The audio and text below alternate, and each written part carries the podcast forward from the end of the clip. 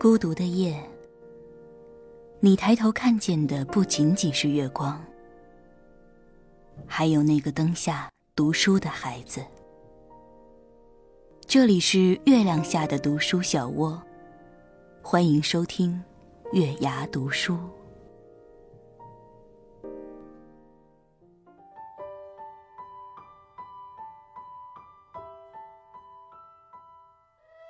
晚上好，这里是月牙读书，我是主播平月。记得关注喜马拉雅、荔枝 FM 或考拉 FM，均可收听到我们的节目。或者你也可以在微信公众账号中搜索“月牙读书”，点击关注，回复“音乐”可以收取到当天节目中所用的音乐；回复“晚安”可以收取到一句来自平月的暖心语音。今天要给大家分享的文章是来自李月亮。我们最在意的人生结局，一起来听一下吧。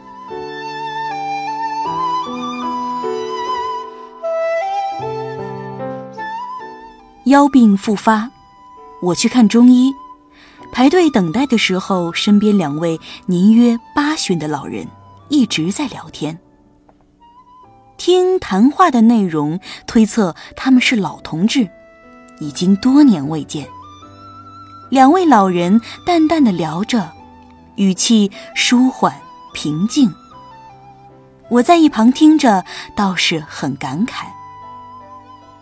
起初，他们是在谈论以前的同事。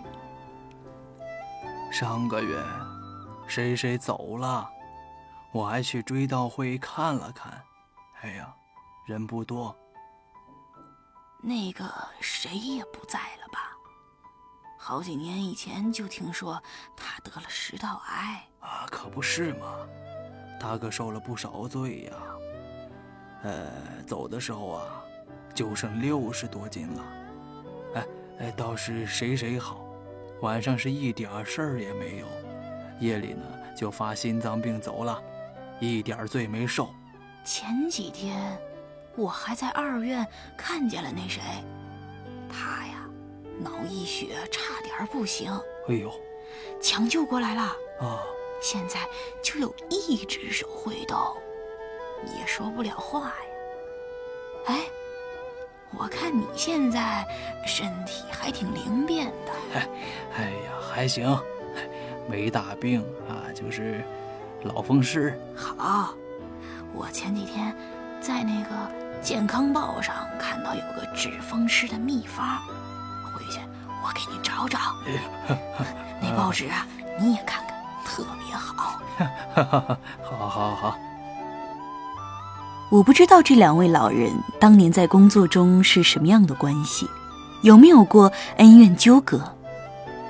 但是人生走到此刻，所有过往都退却了，他们之间。他们和另外一些同事之间，谁比谁工资高些？谁在领导面前更得宠些？谁拆过谁的台？谁抢过谁的利？这些，可能都不重要了。连他们在世与离世也都不太重要了。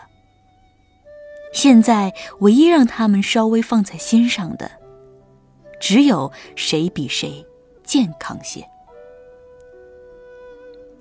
虽说是到什么时候说什么话，但如果我们在年轻时就多少有点这样的心态，人生想必会从容许多。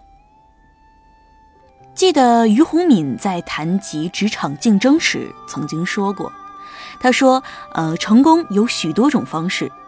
如果我的薪水没你高，我就跟你比前景；如果我的前景没你好，我就跟你比快乐。”如果我没有你快乐，我就跟你比健康。可能我一生什么都没有你好，但我要保持健康的身体，到最后把你们一个个都送走，那我就是成功的。苹果公司创始人之一罗恩·韦恩，当年因意见不合退出苹果，以八百元的价格把百分之十的股份。卖给了乔布斯和另一个股东。如今这些股票市值大约有三百五十亿美元，不过韦恩并没有后悔，他说：“福布斯是旋风一样的工作狂，如果他一直留在苹果公司工作，巨大的工作强度可能会使他没命活到现在。”现在八十一岁的韦恩还活得好好的，而乔布斯却早在五十六岁就离我们而去。乔布斯当然是成功的，世界也非常欢迎乔布斯这样的人，有才华，肯拼命，为人类创造出巨大的价值。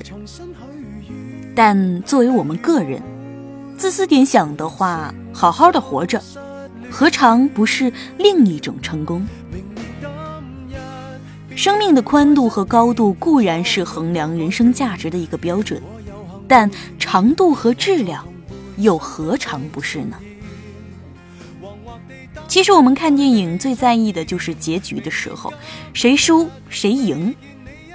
而我们人生的结局，如何算成功呢？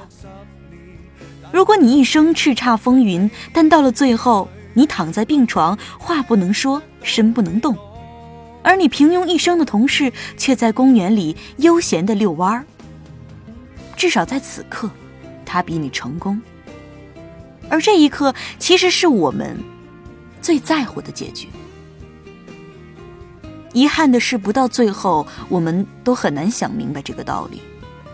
年轻时，我们把成功狭义的定义在功名利禄上，耗尽心力，终于有一天意识到时，原来最后的成功只是健康安宁的活着。想去争取时，身体怕是已经告急了。我在医院遇到的两位老人，至少在一定程度上是成功的，他们也一定明白成功的终极意义，所以对于同事的离世，他们也只是轻轻的一声“哦”，就淡然接受了。反倒是健康报上的风湿秘方，让他们更有兴趣。文天祥曾有名句：“时时可死。”步步求生，他讲的是民族大义，而我愿意将它用在这两位老人身上。想必他们心里早就做好了离去的准备，但在有生的日子里，他们愿意努力追求最后的成功。人生大概只有到了时时可死、步步求生的阶段，才能明白生命的根本是什么。如果我们能早一点明白这些，大概也便能早一点看清世事迷局吧。